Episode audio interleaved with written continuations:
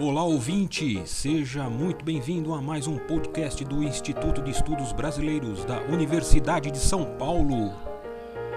Instituto especializado e sede de acervos importantes de muitos artistas e intelectuais.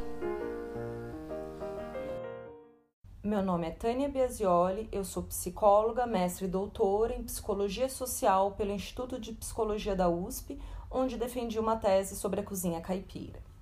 O trabalho que vou apresentar aqui para vocês surgiu após eu ter sido convidada para preparar um café em homenagem a Araci, pela roda de leitura João Guimarães Rosa.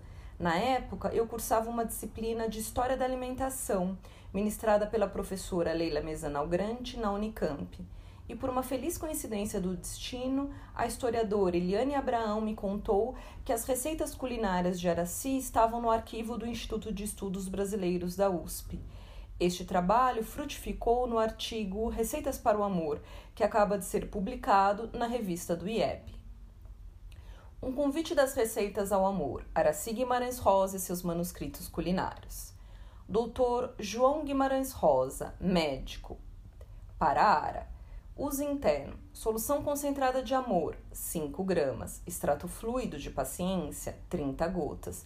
Tintura de espírito de justiça, 2 gramas. Hidrolato de calma suave, 150 centímetros cúbicos. Uma colher das de sopa de duas em duas horas durante três meses. Uso externo.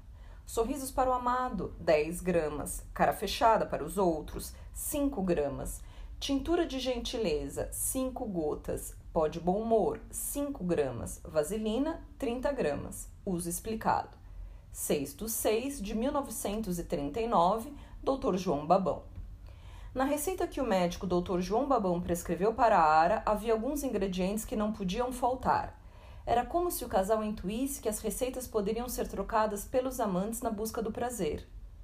Um marco importante para a história da alimentação é a escola francesa dos Annales. Os estudos se basearam nos aspectos da vida material, inspirados em Fernando Brodel, que envolve a alimentação, o vestuário e a moradia. A alimentação evoluiria na longa duração das estruturas do cotidiano. Primeiro, os historiadores da alimentação se interessaram pelo aspecto econômico da produção e comercialização dos produtos. Porém, os caminhos da nova história, o contato mais íntimo com as ciências sociais, deslocaram o interesse para o aspecto social das formas de preparação e consumo desses produtos. A leitura de um caderno de cozinha é muito bem-vinda ao estudioso da alimentação, mas não pode ser tomado como um testemunho das práticas alimentares do passado, pois os manuscritos culinários se inspiram em tradições que os precederam, como alerta Bruno Loriot, ao copiar receitas de outros tempos e lugares. O estudo dos títulos das receitas possibilita uma análise muito interessante ao revelar nomes de pessoas ou de regiões. Mas isso só não basta. É preciso também estudar o conteúdo das receitas, pois as receitas escritas em diferentes épocas permitem reconstruir os ingredientes e técnicas culinárias que evoluem com o tempo.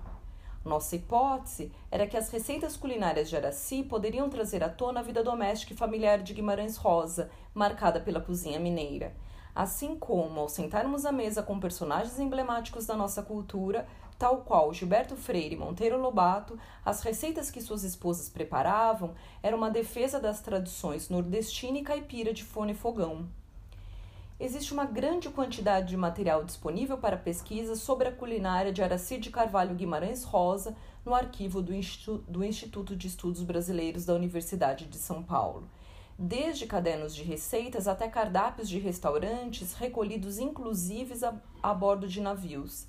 O acervo ainda guarda o cardápio do seu primeiro casamento com Johannes Tess, somam ao todo cinco os cadernos de cozinha, que recolhem receitas escritas nas cidades de São Paulo e Rio de Janeiro entre as décadas de 40 e 70.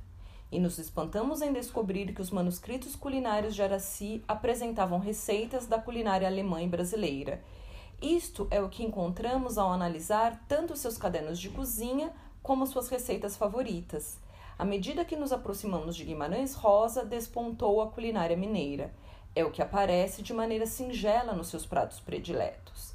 Descobrimos ainda um convite das receitas ao amor, tanto nos nomes dos doces quanto nos nomes das bebidas. Não é à toa que a psicanálise lembra que o ato de comer busca a satisfação da fome do amor. Aracide Carvalho Guimarães Rosa, Entre o Amor e a Guerra. É importante conhecer um pouco da história de Araci para compreendermos a formação de seu gosto gastronômico. Araci Moebes de Carvalho era filha de mãe alemã e pai português. A família morava em São Paulo, onde ela estudou num colégio de moças no bairro de Perdizes. Depois realizou o curso ginasial na Suíça, aprendendo diversas línguas. Casou-se muito jovem, aos 17 anos, com um descendente de alemão, Johannes Tess, mas se desquitou com 26 anos, indo com a mãe e o filho de 5 anos para a Europa hitlerista em 1936. Araci João Guimarães Rosa conheceram-se dois anos depois, quando trabalharam juntos no consulado brasileiro de Hamburgo. Araci é conhecida como a mulher de Guimarães Rosa.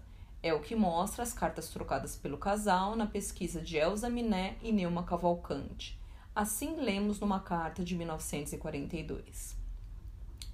Serás tudo para mim, mulher, amante, amiga e companheira. Sim, querida, hás de ajudar-me a escrever os nossos livros. Tu mesma não sabes o que vales. Eu sei. Serás, além de inspiradora, uma colaboradora valiosa, apesar ou talvez mesmo por não teres pretensões de literata pedante. Não é à toa que Guimarães Rosa escreve em 1946. Para mim, tuas cartas são como marmelada, doce de laranja, aipim, manjar branco, artigo elogiando Sagarana no suplemento do jornal. Oara, que feitiço é esse? E ainda anota no mesmo ano. Os outros eu conheci por ocioso acaso. A tive em encontrar porque era preciso.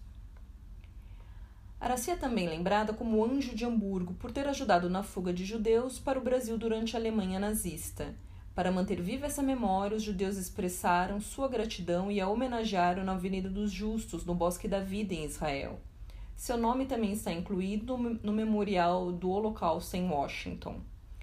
A historiadora Mônica Spum mostra em seu livro sobre Araci e o resgate dos judeus que, ao trabalhar na divisão de passaportes do Consulado Brasileiro em Hamburgo, Araci ajudou a conceder inúmeros vistos aos judeus, ignorando as instruções em contrário impostas pelo governo de Getúlio Vargas.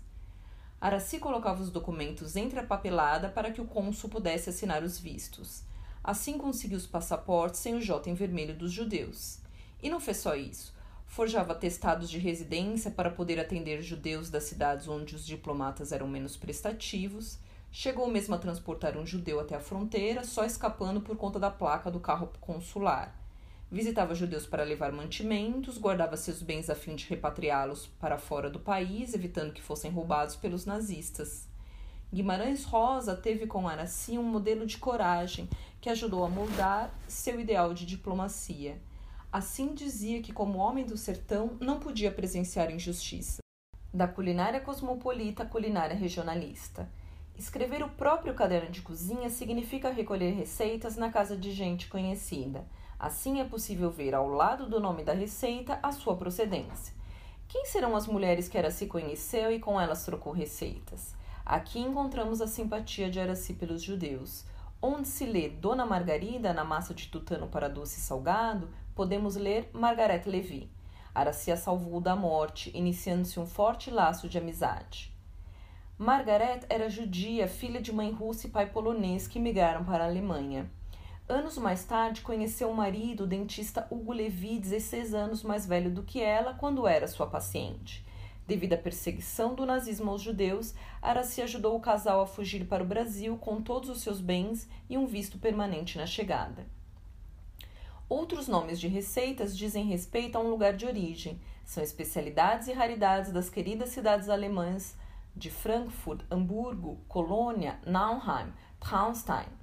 O que primeiro salta aos olhos na leitura dos nomes das receitas é a presença lado a lado da culinária alemã e brasileira. As receitas aparecem escritas nas duas línguas. Às vezes, ocorre uma mistura dos idiomas na escrita do título da receita, dos ingredientes e do preparo, uma confusão de línguas até.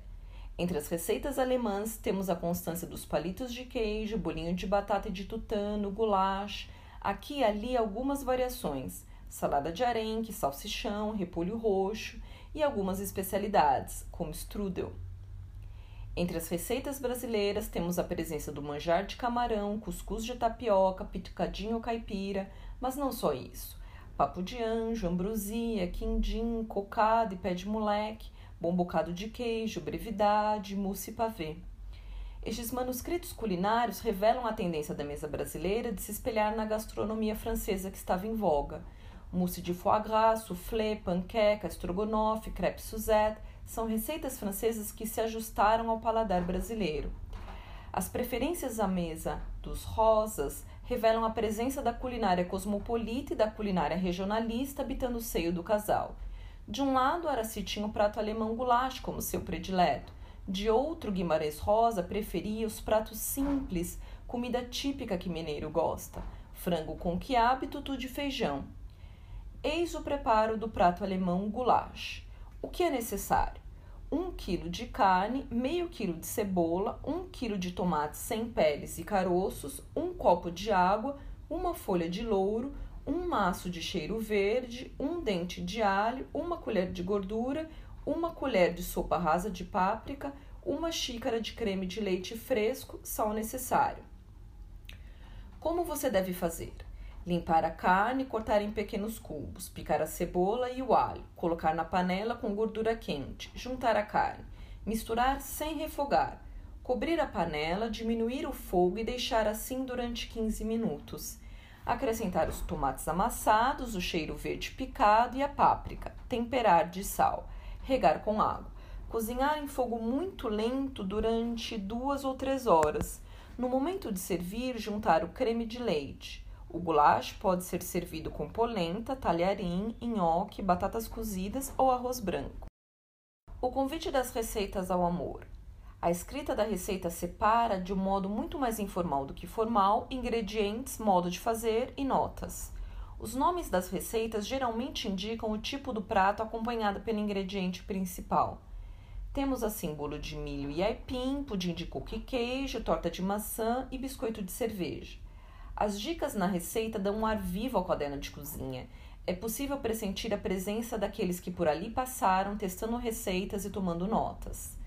As notas poderão discorrer sobre o tempo de preparo e rendimento, ou ainda sugerir uma substituição do ingrediente. Um capítulo à parte é composto pela doçura de alguns nomes de doces: lua de mel, amor, docinhos, beijinhos Gilberto Freire, no livro Casa Grande Senzala, surpreende estímulos ao amor e à fecundidade na culinária colonial brasileira. Os velhos nomes de quitutes e gulodices fazem recordar a vibração erótica, a tensão procriadora que Portugal precisou de manter na sua época intensa de imperialismo colonizador. Mesmo nos nomes de doces e bolos de convento fabricados por mãos seráficas de freiras, sente-se às vezes a intenção afrodisíaca. É o que encontramos nos cadernos de receitas de Araci em tom de prosa celestial. Papos de anjos, bolos de anjo. Gilberto Freire sugere no livro Açúcar que os nomes de doces, entretanto, parecem nunca se tornarem maliciosos como os nomes de cachaças. Afinal, doces e aguardentes têm antepassado o avô comum, o açúcar da cana, mas são primos ou parentes que quase nunca se falam. Os nomes das batidas nos cadernos de receita de Araci não têm nada mesmo de angelical é até mesmo muito carnal e tudo vai se esquentando. Meia de seda, suor de virgem, dedo ouro, motor de arranque, foguete, guindaste. As batidas esquentam graças a muita cachaça, amendoim e ovos de codorna. Sigmund Freud, nos três ensaios sobre a teoria da sexualidade, apresenta a gênese do prazer oral na relação do bebê com a mãe.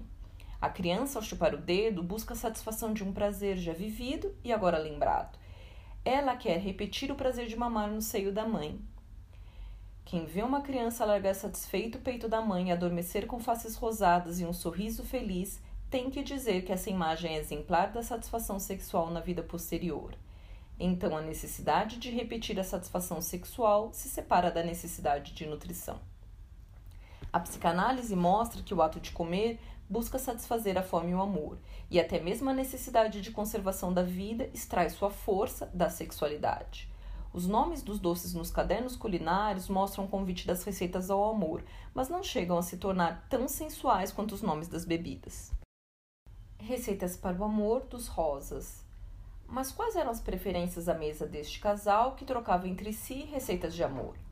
A leitura dos cadernos de cozinha pôde revelar a formação do gosto de Araci Guimarães Rosa. A vida familiar parecia marcada a um só tempo pela tradição das culinárias alemã e brasileira. Isso tudo não é de se espantar. O gosto gastronômico parecia determinado pela história de família e imigração.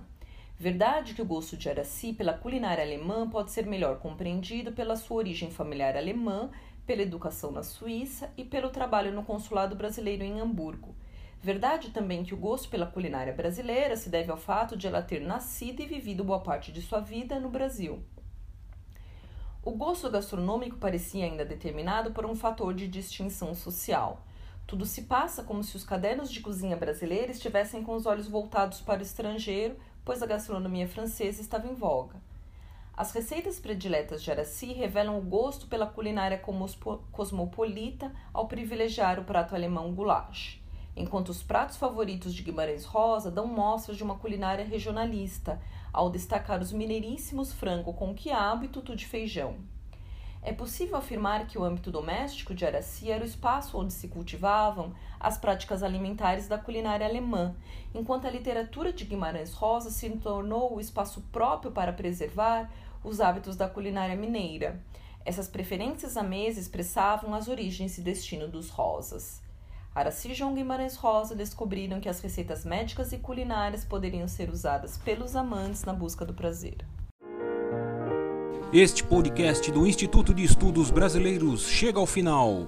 Esperamos que tenham gostado e em breve retornaremos com um novo assunto para você.